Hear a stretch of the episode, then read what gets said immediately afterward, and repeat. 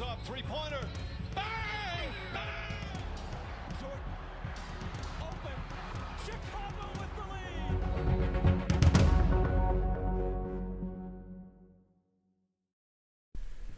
Hey, hey, hey. Damit herzlich willkommen bei der Folge des Conference Final Weekends. Und ähm, heute kann ich endlich mal wieder sagen, gegenüber von mir sitzt mein Kollege Kalia.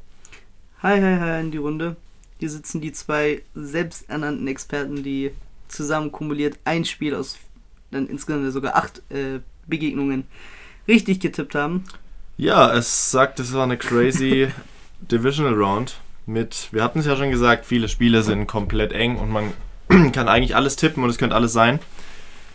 Ich hatte zum Beispiel null richtig. Ähm, war klar neuer Tief, Tiefschlag für mich. Äh, ich bin generell, was die Playoffs-Tippen angeht, nicht unbedingt der, der die meisten Punkte dabei erreicht. Das sagt natürlich auch, Playoffs ist eigene Welt. Playoffs haben eigene Regeln. Das haben wir auch an diesem Spieltag. Ja, nicht erschreckend, aber haben wir auf jeden Fall feststellen können.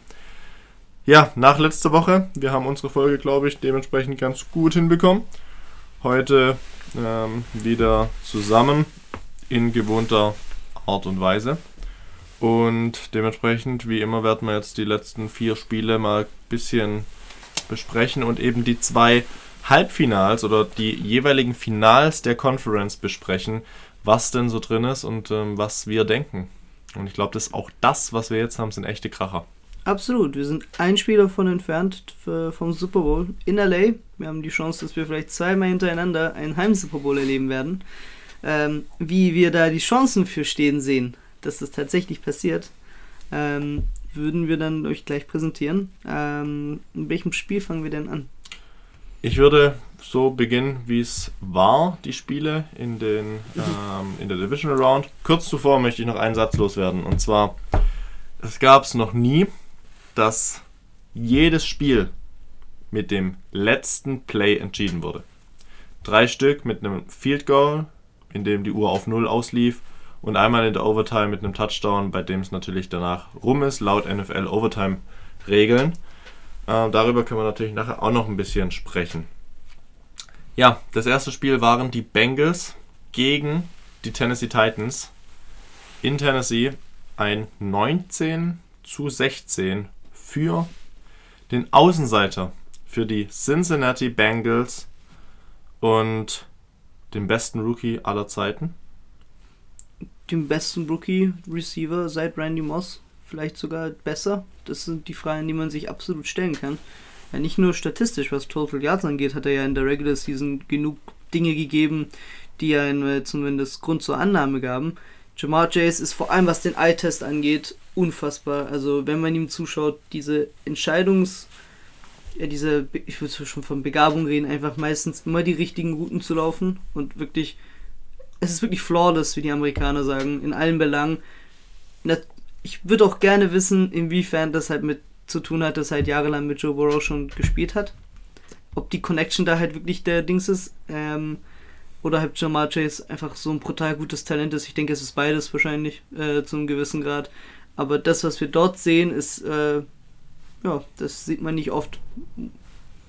Ja, Jamar Chase ist der erste Rookie, der in den Playoffs seiner Rookie-Season mehrere Spiele mit mehr als 100 Yards hatte. Und er hatte zwei Spiele und beide davon über 100 Yards. Jetzt wieder 5 für 109. Dabei ein Monster-Play hingelegt aus einem Catch eigentlich, der hinter der Line of Scrimmage gefangen wurde. Und ähm, ja, war ein Screen. Und daraus macht er 57 Yards. Ähm, die Bengals und Joe Burrow sind da. Natürlich hat Joe Burrow keinen Touchdown geworfen jetzt und eine Interception. Bei der Interception ist aber fraglich, ob es wirklich eine war oder nicht. Äh, trotzdem hat er gute Zahlen aufgewiesen, knappe 350 Yards, ähm, gute Completion Rate. Joe Mixon, ja, das Laufspiel hat immer noch nicht so gut geklappt. Das muss auch mal wieder zurückkommen, aber wenn du diese Offense hast im Passing, brauchst du es nicht unbedingt. Neben Chase hatte T. Higgins 96 Yards, ähm, eigentlich genauso gut. Ähm, die Kombination zwischen den zwei jungen Receivern ist top für Burrow. Und jetzt vor allem das, was für mich überraschend kam und das, was ich eigentlich andersrum erwartet hatte, Die Defense der Bengals hat das Spiel entschieden. Mit drei Interceptions.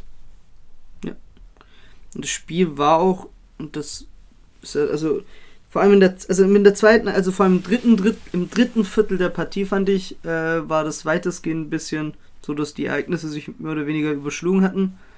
Bis dahin wirkte die Partie irgendwo so, wie man es eigentlich, ja, wie man es eigentlich erwartet hatte. Also wenig Ereignisse, ähm, abgesehen davon, dass der erste, das erste Play da von Tanner natürlich eine Interception war. Sonst gab es nicht großartig viel. Aber dann, glaub, es war mit, glaub, der erste direkt, glaub, der erste Drive dann im dritten Viertel gewesen von äh, Joe Mixon, der dann voll, vollendet wurde als Touchdown.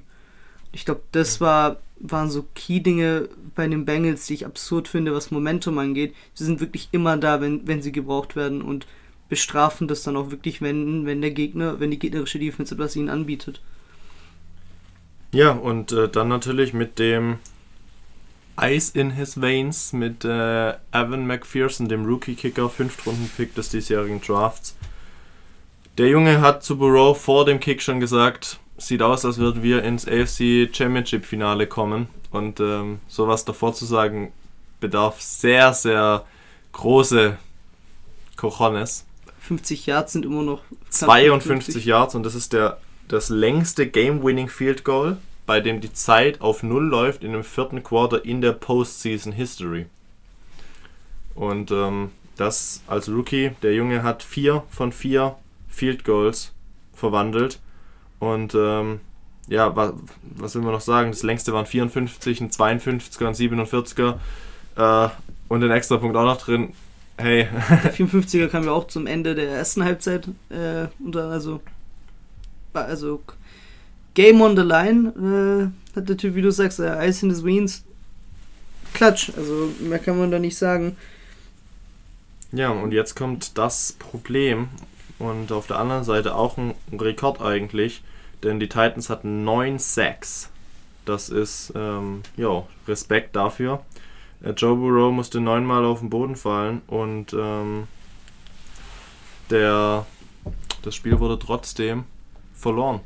Und wenn du so oft die Offense eigentlich des anderen Teams stoppen kannst, musst du irgendwas rauszaubern aus der Offense. Und dazu kommen wir genau zu diesem Problem, was die Titans hatten und weshalb, oder was wir nicht dachten, dass Derrick Henry so blass bleibt.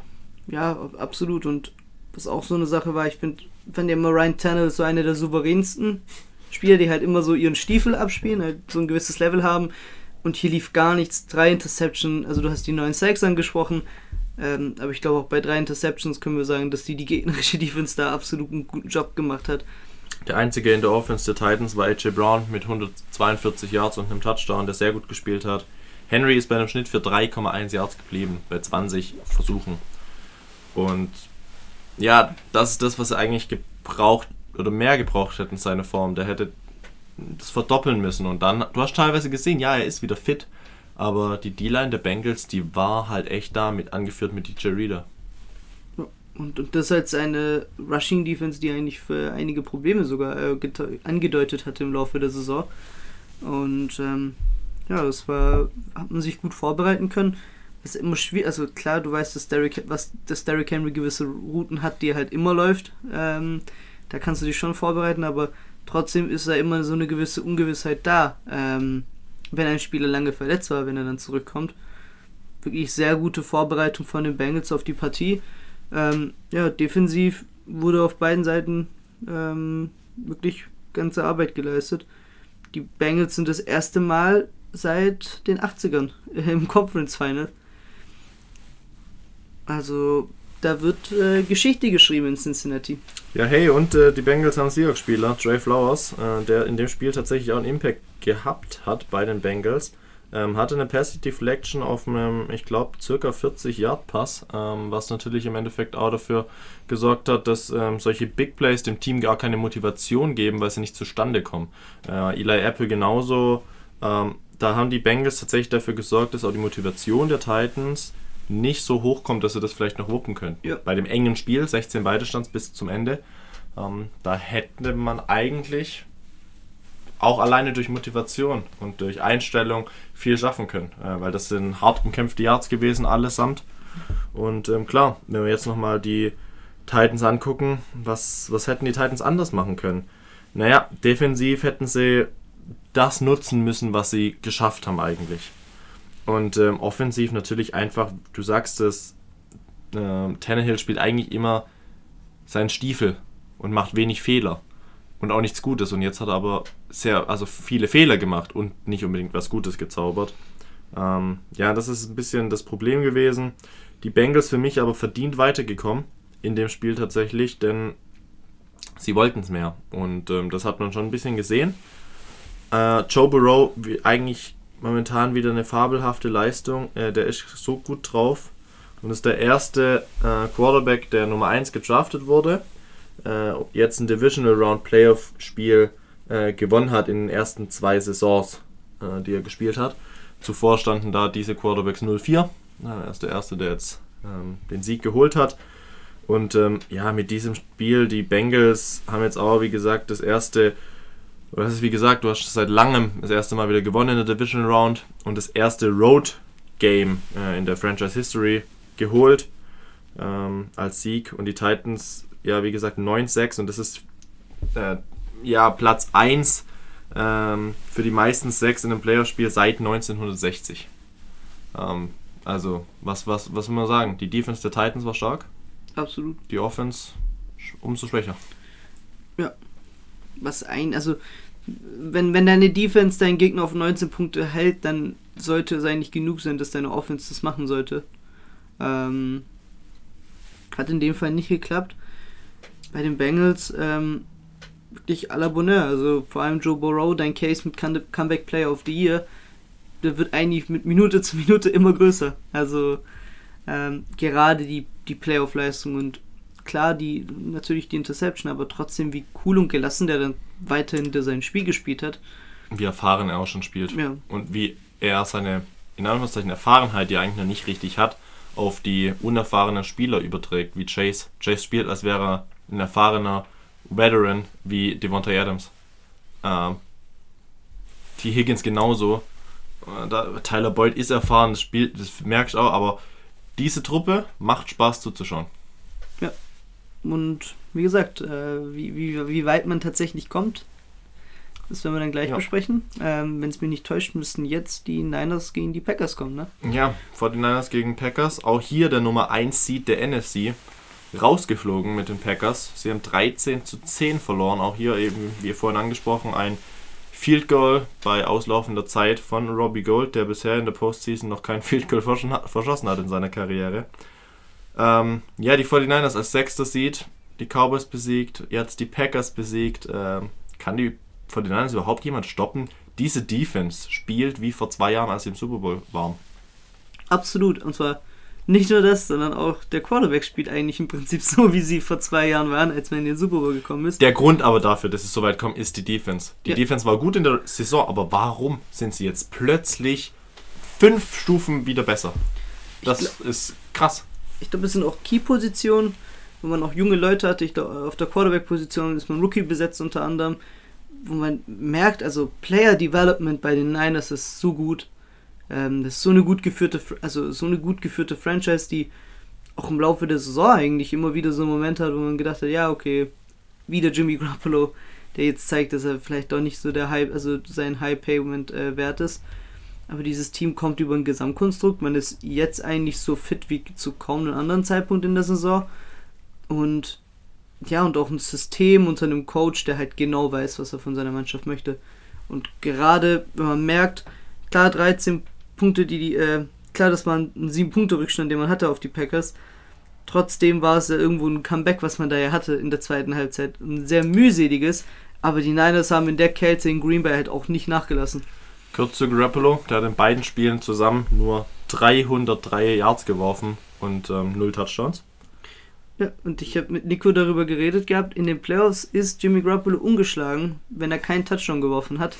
ähm, und ja, also ähm, es ist.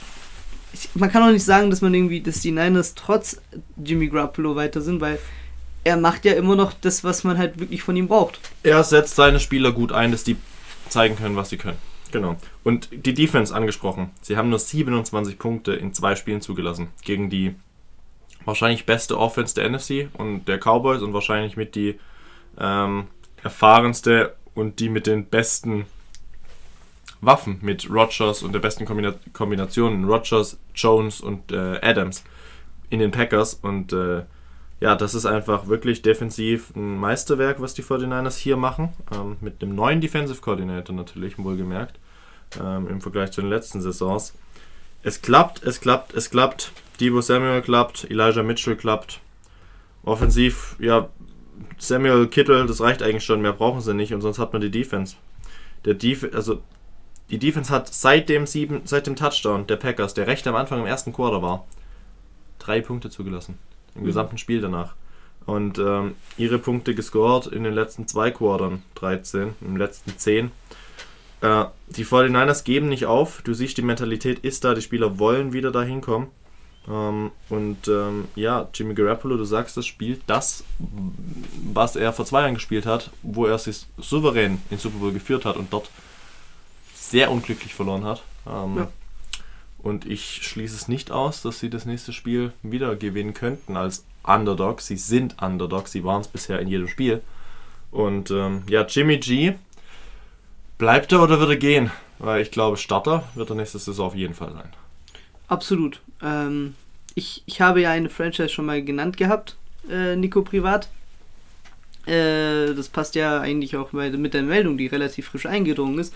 Äh, ben Rufflesberger ist zurückgetreten. Ähm, Happy Retirement. Ist ein Hall of Famer. Müssen wir, glaube ich, nicht viel diskutieren. First Ballot, ja, nein? Ja. Okay, lässt sich streiten, aber ja. Ja, ähm, vielleicht die individuellen Auszeichnungen, die fehlen, aber der Teamerfolg spricht für sich. Ähm, ja, also, und, und ich denke, da wäre ein Need bei den, bei den äh, Steelers. Und ich denke, da würde er auch relativ gut passen.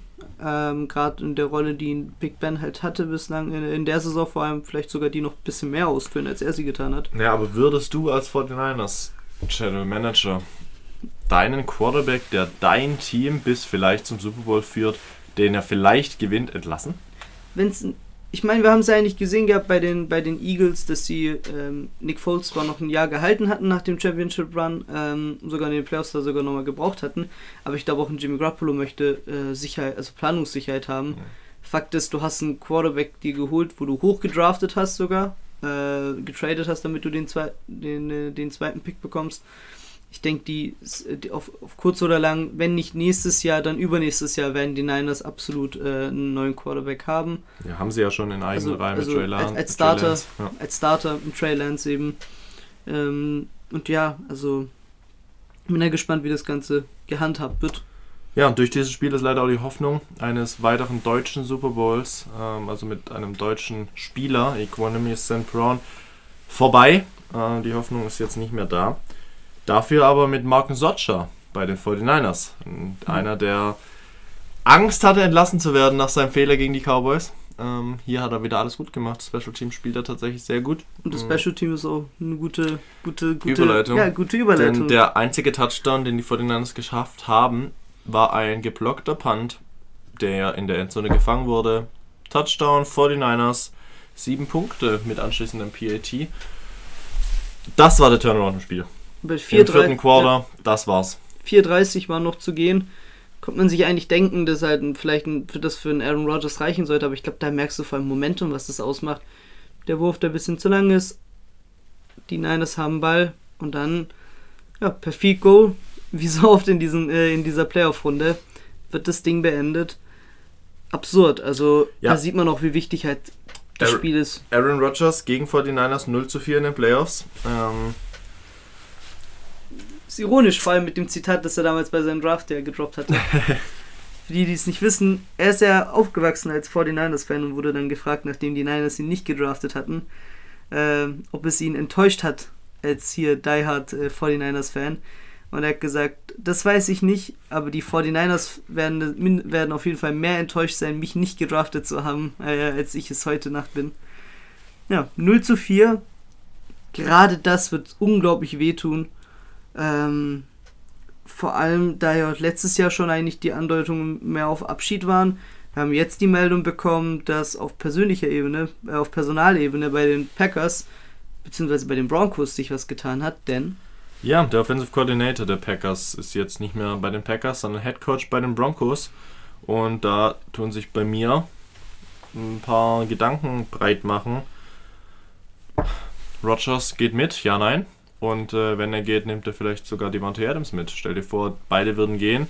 Was ist mit den Packers die nächsten Jahre? Ich glaube, dann werden sie eher im Re Rebuild sein. Und es hatte Rogers gesagt, im Rebuild möchte er nicht mehr spielen. Die, also wenn er noch spielt, möchte er nicht in einem Team eines Rebuilds spielen, weil er ist im Win-Now-Modus und er möchte Titel gewinnen. Und ähm, das dachte er, kann er bei den Packers, ob er es weiterhin kann, zeigt sich in der Offseason. Eine spannende Offseason, das kann man jetzt mhm. schon mal sagen. Und äh, was ich noch sagen will zu den 49ers, die haben einfach einen Lauf. 3-5 mhm. gestartet, seitdem 9 von 11 Spielen gewonnen. Einzige war gegen die Seahawks verloren, deutlich, und das andere war knapp. Die, die, die 49ers sind komplett da. Sie wollen das Ding gewinnen und der nächste Gegner ähm, ja, ist auch zu schlagen. Haben sie tatsächlich auch schon mal gezeigt, diese Saison zu schlagen.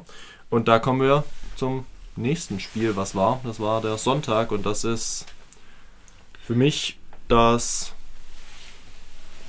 geilste Spiel gewesen in dieser Woche. Ähm, über das gesamte Spiel hinaus. Und das waren die, vor allem die, die, die Rams gegen die Buccaneers. Auch hier ist der Favorit raus und auch hier ist jetzt der, der Fluch des Passing Leaders. Zieht sich fort. Tom Brady war Passing Leader der Saison, rausgeflogen, gewinnt den Super Bowl nicht. Was ein Spiel. 30-27, ein Comeback. 27 zu 3 Stands für die Rams. Der gute alte Tom Brady hat diesen Rückstand aufgeholt auf 27 beide bei 40 Sekunden vor Schluss. Aber dann verlieren sie es, weil sie dann defensiv zwei kleine Fehler machen. Ja, ähm, ein Spiel, was sehr krass von Fehlern geprägt war, fand ich. Die Game Decided waren. Ähm, sei es äh, die Interception von Brady, ähm, sei es äh, die Fehler, die die Bucks Defense gerade gegen Cooper Cup gemacht haben, oder wo man vielleicht sagen kann, ist es einfach auch Cooper Cup, der das so gut gemacht hat. Ähm, was, was dann wiederum auf Rams Seite natürlich fehlerhaft waren, waren die vier Fumbles, ähm, die du der, wo du ja der Meinung bist, dass es einfach brutal gut forciert war von der Defense. Ähm, wo ich dann aber denke, okay, vier sind dann halt vielleicht eine oder zwei zu viel, egal wie gut deine gegnerische Defense das macht. Der eine auf jeden Fall, der vom Center war, mhm. äh, von Brian Allen, der Snap war einfach, äh, Stafford war nicht ready und das bringt gleich 30 positive Yards für die Bucks. Ähm, eine Interception ist dann natürlich deutlich angenehmer als äh, Rams Sicht. So natürlich 30 Yards nach hinten zu gehen und den Ballbesitz abzugeben. Das schmerzt eher. Ja, ähm, ja die Partie endet, wie du es gesagt hast, 30 zu 27. Wollen wir chronologisch durchgehen? Inwiefern? Punktetechnisch? Punktetechnisch, ja. Kannst du gern machen. Ja, ähm, die Bugs sind wirklich nicht gut reingestartet in die Partie. Ähm, das erste Viertel lag man schon mit 7 Punkten zurück, 3 zu 10. Und zur Halbzeit, ähm, ja, 3 zu 23, äh, 3 zu 20. Als wenn, das, als wenn das nicht reichen würde, scoren die Rams dann ja direkt nach der Pause. Mal sorgen dann dafür, dass es 27 zu 3 steht. Und dann kippt das Spiel komplett. Es wirkte so, als wenn die Bugs wissen, wussten auf einmal, wie man die Rams stoppen muss. Stück für Stück. Und auch, wie man natürlich die Rams offensiv besiegen muss. Gerade im Duell Wide Receiver Corner, äh, Cornerback zwischen Ramsey und Evans muss man wirklich Rams, äh, muss man Evans wirklich den Hut vorziehen. Sehr, sehr gut gelöst. Ja, und viele haben diese Saison gesagt, oh, Evans ist nicht mehr so gut, ist kein Top-Receiver. Na doch, er zeigt jetzt seit dem Ausfall von Godwin, zeigt das umso mehr, dass er einer der, ja, ein Top 10 Receiver der Liga ist. Ganz klar. Ähm, das können wir dann auch nochmal zeigen, wenn wir die äh, Top 10 wieder pro Position machen. Unsere besten Spieler jeweils, hatten wir letztes Jahr auch schon gemacht. Da wird es gezeigt werden und er hat Ramsey tatsächlich eigentlich im Großen und Ganzen im Griff gehabt. Einmal durch eine Flagge eigentlich ähm, vom Passfang abgehalten worden, was nicht gegeben wurde äh, ist was anderes. Mhm. Aber ja, der, dieser Return, du bist 24 Punkte zurück. Das ist Brady. Und das ist nur Brady und ohne Brady hättest du das nicht geschafft. Und das wäre für mich, der, oder war bis zu dem Zeitpunkt, the greatest comeback ähm, in einem Playoff-Spiel. Und ich fand, das Comeback hier war deutlich stärker als das gegen die Falcons. ähm, was im Super Bowl war, was jetzt natürlich das beste, greatest Comeback ever war, weil das Spiel verloren ging. Und natürlich im Super Bowl natürlich das Mhm. andere war. Hier war das, ich weiß nicht, was da, äh, was da reingespielt hat, aber Cam Akers zum Beispiel, gen generell, du hast es angesprochen, zwei Fumbles. Ist kein, kein gutes Spiel gehabt. Der hatte 24 Läufe für 48 Yards, das sind zwei Yards im Schnitt. Ähm, ja, aber du hast angesprochen, Cooper Cup war nicht im Griff. 9 für 183 und Touchdown. Im letzten Drive beide Pässe zu ihm, die dann den Field Goal oder das Field Goal möglich gemacht hat.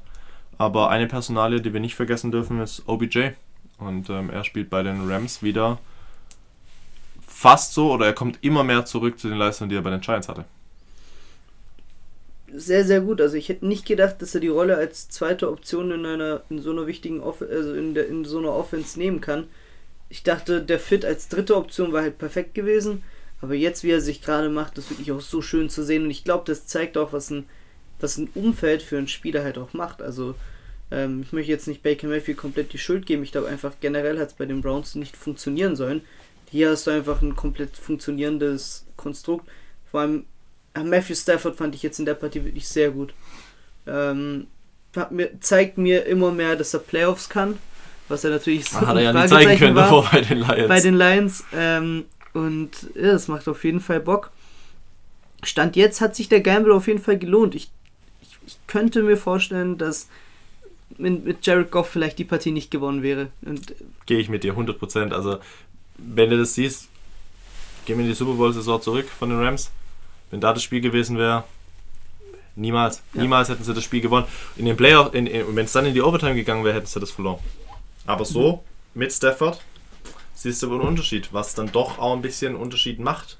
Ähm, nicht ohne, ohne Grund ist Stafford der, der wahrscheinlich zwei der, oder ja, die zwei besten Receiving Seasons ähm, eines Spielers ja, aufgelegt hat. Mit Cooper Cup und Calvin Johnson.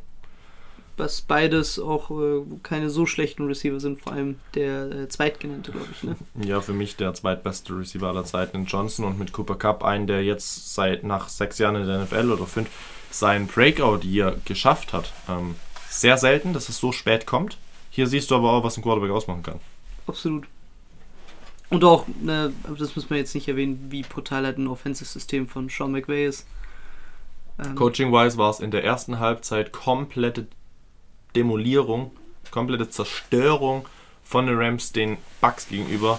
In der zweiten Halbzeit haben sich die Bucks dagegen gewehrt und haben ihre, ja, ihre, ihre Sch- Abwehrschilder ausgepackt ähm, und vor allem defensiv natürlich dafür gesorgt, dass da eben keine weiteren Punkte mehr fallen und Brady hat den Rest gemacht mit Evans und Gronk. zum Play of the Game ähm, wurde ja viel diskutiert, dass die Bucks da geblitzt haben. Ja, ist halt, ist bitter, dass halt gerade da, ich glaube, das war wirklich ein reiner Kommunikationsfehler. Das, es kann nicht sein, dass halt es zwei, drei, also zwei, drei Spieler da halt pennen. Ähm, Findest du es falsch, dieses Spiel, diesen Spielzug ich fand den zu haben? Spielzug nicht falsch. Ich glaube, das war wirklich, ich auch war der Kommunikationsfehler, der dafür gesorgt hat, dass es nicht Es gut war aussah. einfach ein Fehler in der Secondary und der Winfield war dann zu spät dran. Der Pass war nicht so ein krasser Pass, wie Mhm. jeder sagt. Der Pass war ein easy Pass. Er hat gemerkt, er hat Platz nach vorne, nach hinten, kann den Ball einfach dahin werfen. Natürlich unter diesem Druck den Pass und dann unter diesem Druck das Spiel noch zu gewinnen. Ähm, den Pass werfen zu können, das zeigt dann natürlich noch eine Klasse von einem Quarterback im Vergleich zu Goff zum Beispiel.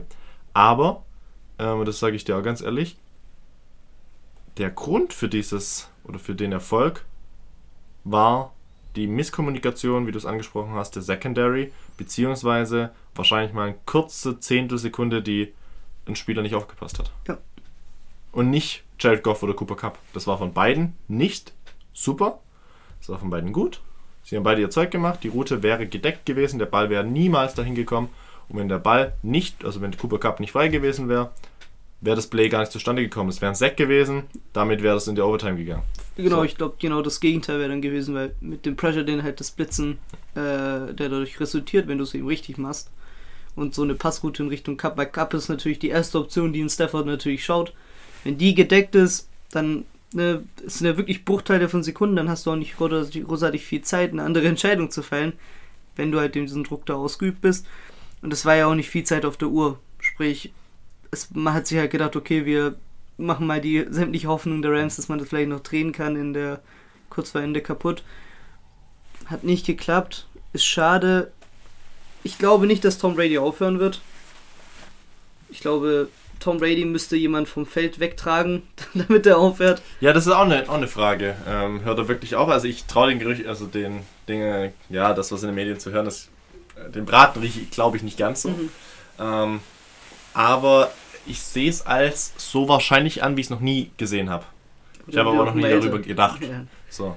Und ähm, Also er sagt ja, gefühlt sagt er jedes Jahr das Gleiche.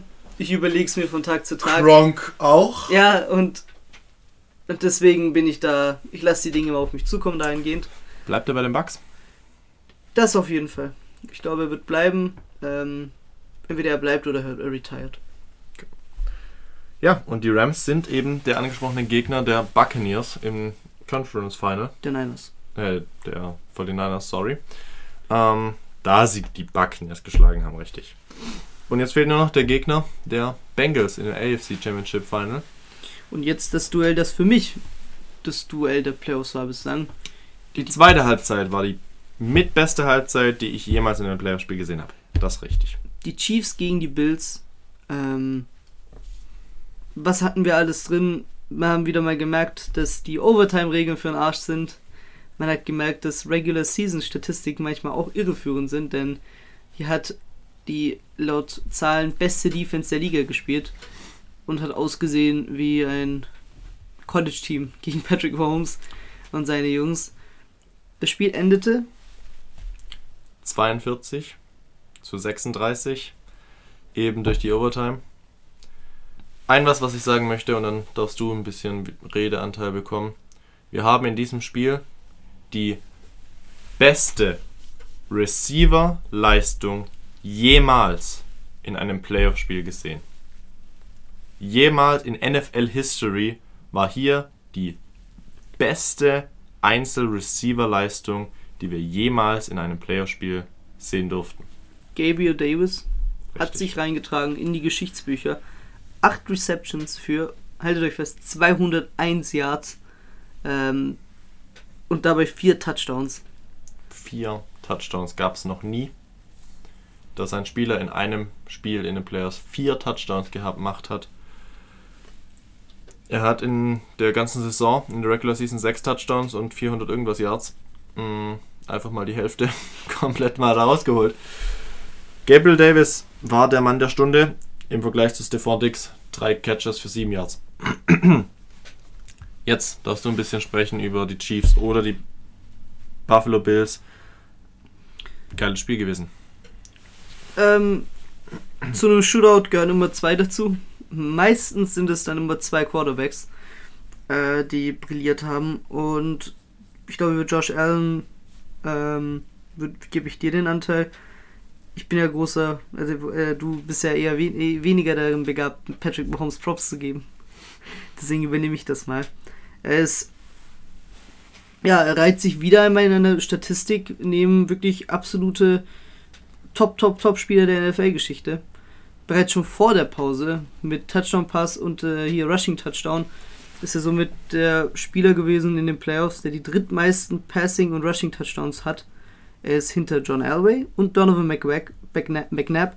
Was interessant ist, denn Donovan McNabb hat die meisten dieser äh, Touchdowns unter ein und denselben Coach gemacht. Andy Reid war nämlich auch bei den Eagles, hat dort auch, wenn es mich nicht täuscht, dreimal hintereinander das Championship, viermal hintereinander sogar das Championship Game erreicht. Das hat er hier auch wiederholt. 2001, 2002, 2003, 2004 und jetzt 2019, 2020, 21 und 22. Und da sieht man, dass halt auch das System von Andy Reid einfach mit einem gewissen Typus von Quarterback einfach perfekt funktioniert. Ähm, hinter ihm sind schon, also hinter Mahomes sind, was diese Statistik angeht, schon Leute wie Steve Young und der Goat himself, Tom Brady. Ich glaube, bei den Bills gelangt 13 Pressures, 2 Sacks, aber das hat absolut nichts ausgemacht, ne? 370 Yards bei 43 äh, Versuchen, für, äh, bei den 32 ankam. absolut, also wirklich mega, mega Leistung. Drei Touchdowns dazu geworfen, wie gesagt, ein Rushing.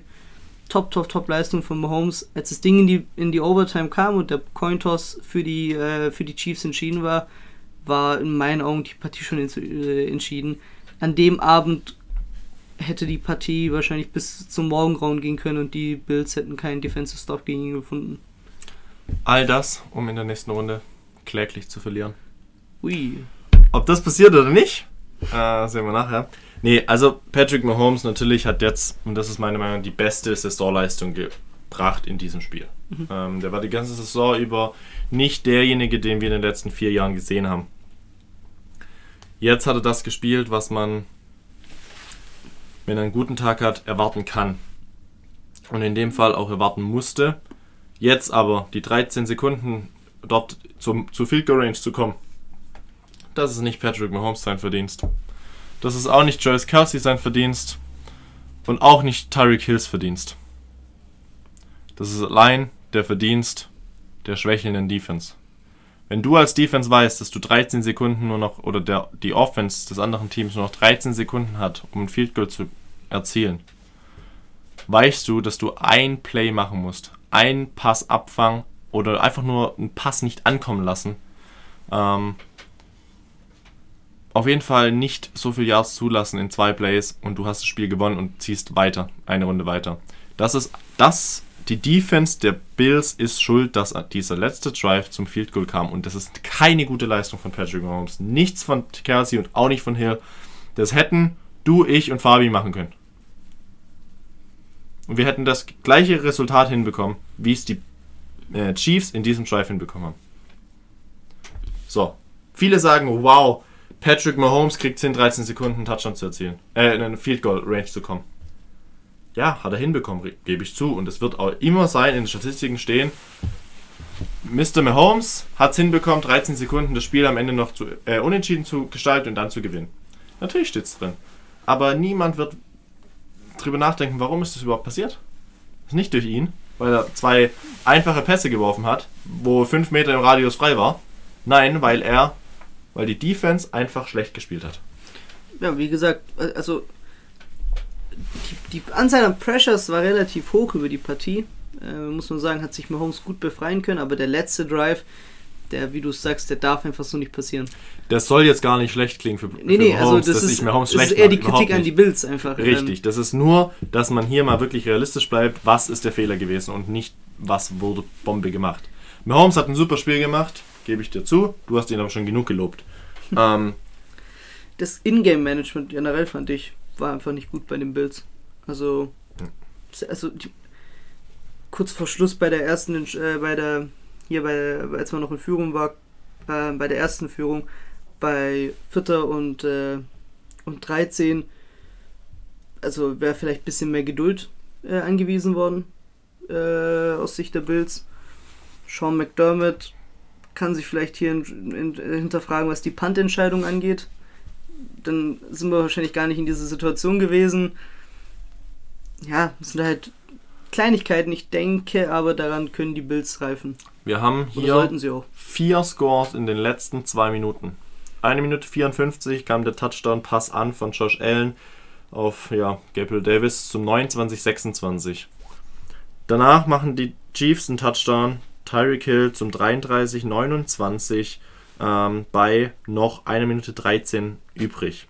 Danach kriegen es die Bills wieder hin, Touchdown zu erzielen. Wieder einmal natürlich auf, du sagst das, Gabriel Davis mit 17 Sekunden übrig, ähm, beziehungsweise als, den, als, der, als das Play losging. Das heißt, 13 Sekunden waren auf der Uhr. Ja, zwei Pässe, Hill 19 Yards, 25 Yards auf Kelsey, Field Goal drin. Und in der Overtime war es ein guter Drive, einfach gespielt, der Mhm. Vier Minuten dauerte, bei dem das acht Plays waren, 75 Yards und ein Touchdown. Ähm, das war mir klar, wenn am Ende, du hattest es vorhin schon angesprochen, die äh, Chiefs den Ball haben, kriegen die Bills es nicht gestoppt, äh, dass äh, die Chiefs keinen Touchdown scoren. Dieses Ende, ein krasseres gab es noch nie, glaube ich. Wenn Absolut. man wirklich die Le- ab der 2-Minute-Warning bis zum Abpfiff des Spiels, ein krasseres Spiel haben wir noch nie erlebt. Noch zu Mahomes, und das ist ein was, was ich noch loben will, sein Laufspiel. Er hatte sieben Läufe für knappe 70 Yards und einen selber erlaufenden Touchdown. Ähm, Super Play-Management von ihm. Äh, ganz klar, spielt wie ein großer, hat jetzt aber auch schon seine Erfahrung natürlich. Im Gesamten können wir hier aber sagen, die Lauf war nicht so krass, außer natürlich, ähm, äh, Hilaire hatte zwei, drei gute Läufe. Ähm, Im Pass natürlich Hill und Kelsey zusammen wieder auf 250 Yards, zwei Touchdowns, 19 Receptions. Wir wissen, die zwei oder nichts. Äh, Kelsey tut mir ein bisschen leid, dass er die 100 Yards nicht geschafft hat. Sonst hätte er ja einen Rekord gehabt mit den meisten 100 Yard Spielen in, einem, in, einer, in den Playoffs, glaube ich. Äh, hat er nicht hinbekommen. Jetzt gehen wir zu Josh Allen. Josh Allen hat 9 zu 0 Touchdowns in den ersten zwei Spielen in den Playoffs gehabt. Ähm, jedem, dem das gelungen ist, hat den Super Bowl gewonnen. Er hat es in zwei Spielen gemacht ähm, und leider verloren. Gelaufen ist er auch für 68 Yards, äh, 11 Läufe. Und ja, Gabriel Davis, wie gesagt, du hast es angesprochen, der Spieler der Stunde. Ähm, dieses Spiel und äh, dieser Name in diesem Spiel wird für die Ewigkeit wahrscheinlich dastehen. Äh, und man wird hier eher über die Leistung von Gabriel Davis reden, als über das Spiel an sich oder die Leistung von Allen oder Mahomes. Wenn das jetzt nicht irgendwie der Startpunkt einer Chiefs-Dynastie werden würde, denke ich, werden wir wahrscheinlich eher auf die vier Touchdowns. Haben wir den Startpunkt nicht schon vor vier Jahren gesehen, als Mahomes der Starter wurde? Das würden jetzt Chiefs-Fans sagen. Ähm, natürlich ist es richtig, richtig gut und sie spielen das, was die Patriots ähm, gespielt haben mit Brady damals. Die Chiefs vier Jahre in Folge in das Halbfinale der, der Saison zu kommen, äh, sehr krass. Und ähm, jetzt dürfen sie ran gegen die Cincinnati Bengals. Kurze Frage. Für wie viel Euro würdest du dich von Britney Mahomes mit Champagner äh, abdingern lassen? Hast du nicht mitbekommen? Nee. Ja, der, hast, du, hast du mitbekommen? Nach dem Spiel hat sie doch Dings Champagner poppen lassen von der VIP-Tribüne aus über die Fans. Ja, das habe ich mitbekommen, ja. Aber Wir gehen ja ein bisschen durch die Decke. warum sollte ich da Geld zahlen für? Ja, Wie, für wie viel würdest du es machen lassen? Ja, oder warum sollte ich da Wie Geld bekommen für? Ich würde doch gar ja nicht in ein wirklich- Chiefs Stadion gehen. Ja, aber Das ist doch die erste Frage. ja, wenn du dort wärst. Also wenn ich quasi hingehen Ja, genau, müsste, wenn genau, da genau. zwingt. Ja. Wie viel Geld würdest du es machen? Bei der Kälte. Ja, im Endeffekt ist mir das doch eigentlich egal. Wirklich. Äh, ja, Ich wäre so angepisst gewesen. natürlich wäre ich angepisst gewesen, aber ich Unnormal. könnte jetzt hier nicht, nicht hoch, sagen, wie viel, wie viel Geld ich hier will. Ich hätte einfach gesagt, ja gut, okay, Ich glaube, für, für 10.000 Zeit. würde ich es machen. gut, schön. Ja, die Mahomes-Familie ist auf jeden Fall allseits bekannt auf Social Media. Ja, hey, äh, Juju möchte zu den, äh, zu den Chiefs kommen nächstes Jahr. Äh, dann kann er zusammen mit Jackson Mahomes ein paar TikToks vorm Spiel machen oder auch während dem Spiel. Ist eigentlich egal. Passt ja perfekt. Ähm, passt perfekt. TikTok-Team. Äh, die TikTok Chiefs. Können dann ja vielleicht dann auch weiter zusammen äh, äh, auf dem Logo anderer Teams tanzen. Ja, das kannst du machen. Versuchen wir Versuch wär's wert. Würde, würde viral gehen. Jetzt äh, back to the topic. Ähm, und das Wichtige, was wir jetzt üb überstehen haben, und das ist das Spiel am Sonntag. Das erste Spiel 9 Uhr abends bei uns. Bengals gegen Chiefs. Zwei Top Offenses, zwei Top Quarterbacks und ein super Wide Receiver in Jamar Chase und einen sehr guten in Tyreek Hill. Ähm, was will man dazu sagen? Wir haben beides mal Defenses, die nicht gut sind. Im letzten Spiel haben wir gesehen, dass die Bengals Defense gut sein kann. Und wir kennen Mahomes in dieser Saison, der oftmals für Fehler gut ist. Wenn die Fehler genutzt werden, haben die Bengals eine Chance. Es müssen Fehler genutzt werden. Wenn die Chiefs so spielen wie gegen die, gegen die Bills, werden die Chiefs den Super Bowl einziehen. Die Partie gab es ja schon einmal in dieser Saison. Da haben die Bengals gewonnen gehabt. Mit 34 zu Natürlich. 31. Es war wirklich eine Scoring-Schlacht. Jamar Chase war ja wirklich ja, der, der 266 alles in Schatten ja. gestellt hatte, bei 11 Receptions und 3 Touchdowns. Mhm. Kann man ähnliches erwarten, ne? Kann man auch von Burrow 4 Touchdowns erwarten. Für 440 Yards. Das ist das, was sich zeigen wird. Ähm, es ist in dem Fall, das hat mir von auch gesagt, für, den, für die verlierende Mannschaft ist es besser jetzt, als für die, die gewonnen hat. Also für die Chiefs ist es ein Vorteil, verloren zu haben. Sie wissen jetzt, wie verteidigen oder haben jetzt wahrscheinlich Fehler gesehen, was sie jetzt machen können, um Chase und Burrow zu stoppen.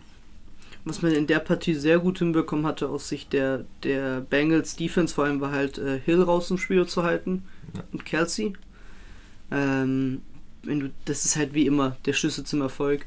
Wenn du einen Hill bei, was wir gucken, es waren 40, äh, bei 40 Yards bei 6 Attempts halt, hältst in der Partie, äh, bei 6 bei sechs Receptions und einen Kelsey bei 5 Receptions auf 25 Yards hältst, dann ist das im Prinzip die halbe Miete. So wie die aber gerade in Form sind, ähm, denke ich, hätten die Bengals wahrscheinlich keinen ungünstigeren Zeitpunkt haben können, äh, auf die Chiefs zu treffen. Naja, wenn wir jetzt vergleichen, wir haben einen großen Vorteil bei den Bengals, was das Running Game angeht. Ja. Ähm, das aber in den letzten zwei Spielen, also in den Playoffs, jetzt nicht mehr so gut ist, wie es eigentlich die ganze Saison über war. Das müssen die Bengals mit einbringen in dieses Spiel. Ohne diesen Lauf werden sie das Spiel verlieren. Bin ich mir ziemlich sicher. Äh, wenn der Lauf wenigstens so da ist, dass er respektiert werden muss. Es muss kein super Laufspiel sein, aber so, dass die Chiefs sagen, sie müssen den Lauf respektieren wenn Mixon den Ball bekommt. Das gibt Freiheiten für Chase, für Higgins und was du vorhin meintest, vielleicht kriegen es die Chiefs hin, äh, dass Chase gestoppt wird. Naja, du hast Higgins und Boyd noch übrig, dann macht halt Higgins wieder ein Bombenspiel, wie er es äh, eine Ja, Woche, glaube ich, oder eine Woche nach diesem Spiel in der Regular Season hatte. Ähm, mit 180 Yards oder was weiß ich wie viel und zwei äh, Touchdowns. Vielleicht kriegt er es wieder hin. Ähm, vielleicht wird er dieses Mal der, der Spieler sein, weil die Chiefs dürfen nicht den Fehler machen, nur Jamar Chase zu decken und sich darauf zu konzentrieren. Wir haben mit Joe Mixon, mit ähm, ja, Triple J plus T. Higgins. Ja, also das ist ein, also ein- ja, das ist ein riesen Plus, was die, was die Bengals haben. Ich denke mal, was das Personal individuell betrachtet angeht, sehe ich dann doch die, die Chiefs, wenn es die Einzelcharaktere angeht, vorne. Naja, wir haben das dreiköpfige Monster, was wir seit zwei Jahren wahrscheinlich eigentlich Ja. schon immer ansprechen in Mahomes, Hill und Kelsey. Defensiv ist es sehr interessant, finde ich. Ähm, Du hast es angesprochen gehabt, die Bengals hatten gerade in der letzten Partie es hinbekommen, die Defense gegen den Run einfach sehr gut äh, umzusetzen, was ja tendenziell ja eher eine Schwäche war, während man eher die Pass-Defense gar nicht mal so schlecht war bei den, bei den Bengals. Bin ich gespannt, wie das die Partie jetzt äh, sich äh, einpendeln wird. Es ist ein ganz anderes Scheme, den du hier laufen musst äh, gegen, gegen eine Patrick Mahomes äh, Offense im Vergleich zu einer äh, Offense der Titans. Ich halte es für möglich. Ich glaube, wenn die, wenn die Bengals ihr A-Game auspacken, dann können sie vielleicht auch die Chiefs auf unter 24 Punkte halten. Was sehr stark wäre. Das wird eine Offensivschlacht, wie Aber- es in der Regular Season war. Es wird das Mhm. Gegenteil zu dem Spiel, wie es gegen die Titans war. Und dann gehe ich, wenn es eben ein Shootout wird, immer mit der Mannschaft, wo ich tendenziell der Offense ein kleines bisschen mehr zutraue. Es könnte sein, dass da sich vielleicht die Geister bei uns scheiden. Äh, ich gehe mit den, gehe mit den Chiefs äh, mit 33 zu 28. Ist ein Score über 60 Punkte, was ähm, auch gut und gerne sein kann. Ähm, 33-28 ist ein One-Score-Game. Es wird nichts anderes als ein One-Score-Game sein, wie es in der Regular Season auch war. Ähm, ja, Regular Season, wir hatten den Gewinner schon gesehen. Der wird es in diesem Spiel genauso bleiben. Ähm, und die Bengals werden den Super Bowl einziehen und ähm, Jamar Chase wird der Super Bowl MVP werden. Äh, mit einer Rookie-Leistung, die es so noch nie gegeben hat. Ähm, jo, die Bengals. Ich nenne noch kurz meine Key-Faktoren für dieses Spiel. Und zwar sind das in dem Fall Chase oder Higgins. Chase oder Higgins. In dem Fall nehme ich beide. Beide zusammen. Einer muss funktionieren. Ähm, zweiter Key-Faktor offensiv bei den Bengals ist Joe Mixon. Wie, oder nicht Joe Mixon, das Laufspiel an sich. Das Laufspiel muss respektiert werden können. Wenn es schlecht ist, wird es nicht respektiert. Dadurch verlieren, werden die Bengals verlieren. Ich glaube, sie kriegen es hin, dass die mindestens 3,5 Yards auf dem Tisch sein werden. Dann natürlich Key-Faktoren bei den Chiefs. Ja, das dreiköpfige Mon- Monster als ein Faktor muss da sein. Sie müssen an die 150 Yards müssen sie mindestens haben, die zwei Receiver. Und Mahomes muss mindestens 300 oder mehr Yards werfen. Der Lauf der Chiefs wird gestoppt werden. Bin ich mir ziemlich sicher. Der Lauf wird rausgenommen werden. DJ Reader ist da der beste Mann der Bengals, was die Lauf, den Laufverteidigung angeht. Jetzt der Key-Faktor der Bengals Defense, Trey Hendrickson und die Cornerbacks. Und sie müssen das machen, was sie gegen die Titans auch gemacht haben, nur ein bisschen mehr Pressure noch bringen auf den Quarterback. Und dann, sage ich dir, verspreche ich dir, kommen die Fehler von Patrick Mahomes zustande und die müssen genutzt werden. Fehler nutzen. Fehler müssen ausgenutzt werden. Die werden, werden aber vorhanden sein bei beiden Teams. Und ähm, dann der X-Faktor für die Chiefs und das ist Nick Bolton, ähm, der Linebacker der Chiefs und für mich auch der beste Mann ähm, auf der Position, der, der das gesamte im, ja, der Chef der gesamten Defense. Ähm, als Rookie richtig, richtig gut, muss man sagen. Super Pick gewesen, super Entwicklung äh, hingelegt. Das Spiel wird ein 37 zu 33 für die Bengals. Mhm. Ähm, ich glaube nicht, oder ich kann mir nicht vorstellen, dass die Chiefs die Offense stoppen kann. Ich kann mir aber auch nicht vorstellen, dass die Defense der Bengals die Offense der Chiefs stoppen kann. Ich glaube, dass es hier ein Fehler ausmacht, wie im Spiel Raiders gegen Bengals. Und der eine Fehler, der zustande kommt, wird nicht mehr wieder gut gemacht. Damals war es ein Fumble. Mhm. Du weißt selber, wir hatten das Spiel geschaut. Zum Leid von dir. Hatte ich dir gesagt, jetzt ist, kann's, es kann noch umgerissen werden, aber ich habe gesagt, es ist auf jeden Fall mal schon mal ein großer Pluspunkt für die, für die Bengals gewesen. Und hier wird ein Fehler, wird dieses Spiel entscheiden. Und ich glaube, der Fehler wird den Chiefs passieren. Und das ist der Grund, warum ich mit den Bengals gehe. Ähm, und einfach meinem Trend, ähm, ja, meinem Trend, ähm, Nachgehst. ja, meinem Trend nachgehe und Treu äh, bleibst. treu bleiben, genau so heißt's. Dann gehen wir in die NFC West, die beste Conference oder beste Division der Liga. Wird dir im Namen gerecht? Wird gerecht, genau, zwei dieser vier Teams stehen im, ja, sind die besten der NFC. Und wenn man dann bedenkt, wie die anderen Teams der, der, der Division sogar ein Racket gegen das ein oder andere Team da haben, Ja. dann äh, ja, merkt man, wie, wie ausgeglichen und wie stark diese Division ist. 49ers gegen Rams. Die 49ers haben sechs Spiele in Folge gegen die Rams gewonnen. Das ist das Erste, was ich mir überlegt hatte. Ähm, und zwar, wir hatten letztes Jahr eine ähnliche Konstellation ja bei den Saints gegen die Bucks, dass wir einen Sweep hatten ähm, mit zwei Spielen aus der ersten Saison, die für die Saints ausgingen. Und man hat es ein drittes Mal nicht hinbekommen. Das könnte man sich bei den, bei den, bei den 49ers überlegen, aber wie du es ja gesagt hast, die Niners haben ja nicht nur zwei Spiele hintereinander gewonnen, die haben auch nicht nur drei hintereinander gewonnen, die haben sechs Spiele hintereinander gewonnen. Ähm, da ist auch dieser, ich nenne es mal, dieser Joker, dass du quasi äh, eine Fehleranalyse machen kannst aus Sicht der Rams, was bei den äh, Niners eben nicht der Fall ist. Ich glaube, der Joker ist da auch nicht gerade von großem Wert. Was wichtig sein wird, ähm, ist für die Rams, dass halt das Offensive, das Offensive Game weiterhin so fließend bleibt, wie es eigentlich, äh, wie es gerade gegen die Bucks war, wenn man die Fumbles natürlich ausstreichen würde. Wenn Cooper Cup natürlich sein mega Niveau hält, dann wird es sehr schwierig für die Niners dagegen zu halten. Was hier aber der, äh, der entscheidende Faktor ist, was für die, was für die 49ers spricht, es ist eine viel stärkere Defense, als die Bucks sind, meiner Meinung nach, so wie die in den Playoffs aufgedreht haben. Vielleicht nicht auf dem Papier, was die Einzelspiele angeht, aber ich glaube, gerade Keyplayer bei den, bei den Bucks hatten Verletzungsprobleme äh, gehabt äh, im Zuge der Play äh, kurz vor den Playoffs. Das wird nicht gerade einfach. Pressure auf den Quarterback war, fand ich, bislang das Beste, was die, was die Niners äh, in den Playoffs gespielt haben von allen Teams. Und der wird immens wichtig sein gegen diese Offense. Druck auf Stafford. Ja, wir haben hier zwei Top-Defenses. Na, ich korrigiere, zwei Super-Defenses und zwei Super-Offenses. Die Offense der Rams ist besser als die der 49ers. Die Defense der 49ers ist besser als die der Rams. Wir haben wahrscheinlich und sehen jetzt gerade die Zeit, wo wir die beste Defense-Leistung der gesamten Saison sehen. Und äh, das ist die über die letzten Spiele hinweg der 49ers. Ja, es ist noch nicht so lange her, drei Wochen. Sind es drei Wochen jetzt von jetzt an, als das Spiel äh, 49ers gegen Rams ja schon mal war. Und da haben sie Sean McVay die erste Niederlage zugefügt, bei der er zur Halbzeit geführt hat. Jetzt, sage ich dir, dürfen die 49ers es nicht mehr dazu kommen lassen, dass die Rams so weit vorne sind. Sie müssen komplett konstant mitgehen, die ganze Zeit. Am Ende werden sie es sonst nicht schaffen. Ähm, das ist ein Spiel, was beides, was alle. Die 49ers. Für mich klare Außenseite gewesen gegen die Cowboys und gegen die Packers. Beides Mal haben sie es überrascht und gewonnen und komplett alles zerstört, was eigentlich von den anderen Teams die ganze Saison über da war. Deswegen kann man hier nicht sagen, die, sie können das Passspiel nicht stoppen.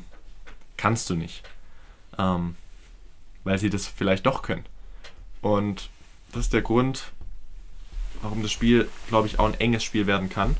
Ähm, aber jetzt, und das ist der Grund, warum ich mit den Rams gehe. Ich vergleiche das Spiel ein bisschen äh, mit Rams gegen Cardinals. Wildcard Round, die Rams haben das Spiel dominiert. Und ähm, klar, die Cardinals Defense ist nicht so stark, aber auch sehr gut. Und hier glaube ich, dass die Rams das Spiel gewinnen werden. Sehr knapp. Es wird ein Low-Scoring-Game werden. Durch die Defense der 49ers bedingt und äh, durch beide Defenses. Ich gehe hier mit einem ähm, 17 zu 17 zu 10 ähm, für die Rams. Ähm, bei dem aber alles möglich ist am Ende. Ich gehe mit einem 19 zu 16 für die San Francisco 49ers. Und wir haben dasselbe Super Bowl Matchup wie vor zwei Jahren. Nur hoffentlich einen anderen Ausgang. Ähm, Dreimal aufs Holz. ich hoffe ja schon, dass es jetzt äh, nicht überhaupt zu dieser Konstellation kommt. Ah, ah, wir tippen beides anders, exakt andersrum. Ja. Das heißt, irgendwas muss auf jeden Fall richtig sein bei uns heute. Diesmal. Ähm, ja, es ist Sinn, wenn, ich man, wenn man die Matchups anschaut, hätte man das vor das oder nach den ersten fünf Wochen niemals erwartet. Ich glaube. Ah, äh, gut, absolut. Die Chiefs Nur nach ein den Team ersten vielleicht, vier ne? Wochen komplett schlecht gewesen. Die 49ers nach den ersten Wochen letzte der, der äh, Division. Die Bengals waren okay, ähm, wären stand da in den Playoffs gewesen. Aber hätten alle gesagt, vielleicht eine Runde maximal. die einzig guten zu diesem Zeitpunkt waren die Rams. Alle anderen haben sich gesteigert. Wer hat, wer ist gleich geblieben? Es waren die Rams. Die haben sich nicht, die sind, haben eine super Leistung oder eine sehr gute Leistung komplett durch die Saison durchgehend. Die anderen steigern sich von Spiel zu Spiel. Bin gespannt, was sich jetzt noch ändert zu dem Spiel hin. Und hier haben wir wirklich zwei Games, die, die richtig interessant werden können. Und ähm, es ist das erste Mal, in dem Conference Final und Super Bowl im gleichen Stadion gespielt werden.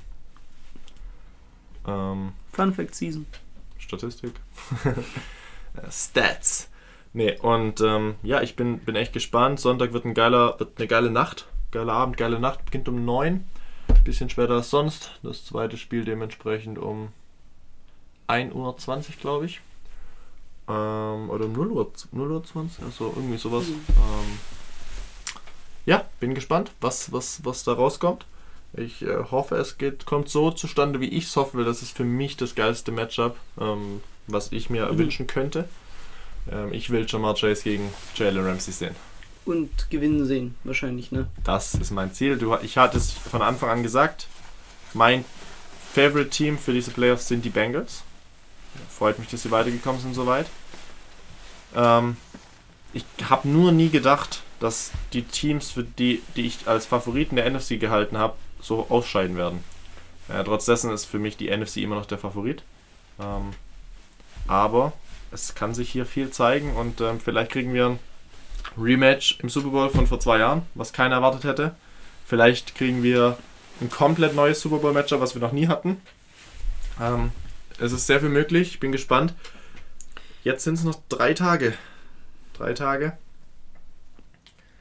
Jo, und wir sind bei einer Stunde angelangt. Sind damit eigentlich fertig. Und jetzt, äh, was machst du dir zum Essen für dieses Spiel? Uh, gute Frage. Gute Frage. Ich glaube eher nicht so viel. Ich glaube, das wird ein ganz normaler Abend für mich, ganz gechillt. ähm. Nee, ich glaube, aber ich glaube, zum Super Bowl mache ich was. Runde Popcorn gibt es bei mir. Ähm, und ja, jetzt sind wir gespannt, weil es die Woche danach, nächste Woche haben wir nichts. Mhm. Ähm, da ist ja die Pause vorm Super Bowl. Und ähm, für viele ist ja die Championship Round die geilste Woche. Mhm. Für mich ist eigentlich die Divisional Round, weil es einfach mehr Spiele sind. Äh, vier Stück. Oder, oder natürlich auch die Wildcard Round, weil es sechs Spiele sind. Klar, äh, die Wildcard Round war nicht so geil von den Spielen. Die Divisional Round wird nichts toppen können. Gehe ich Mhm. davon aus, es wird nichts irgendwie möglich sein, dass das zu toppen ist. Äh, mit vier solchen Spielen. Aber ich glaube und ich hoffe, dass die, die Conference Final Round auch eine super, super Woche wird. Super Sonntag. Es Und ist immer eine super Woche, wenn oder falls die Chiefs rausfliegen. auch, kurze Frage noch, letzte Frage. Wird ein Rekord gebrochen? Ja oder nein? Ein Rekord gebrochen. Hm. Ich glaube, wenn Jamar Chase wahrscheinlich für 100 Yards geht, dann wird er wahrscheinlich irgendeinen Rookie-Rekord gebrochen haben. Also würde ich sagen, ja. Und damit, ciao. Ciao.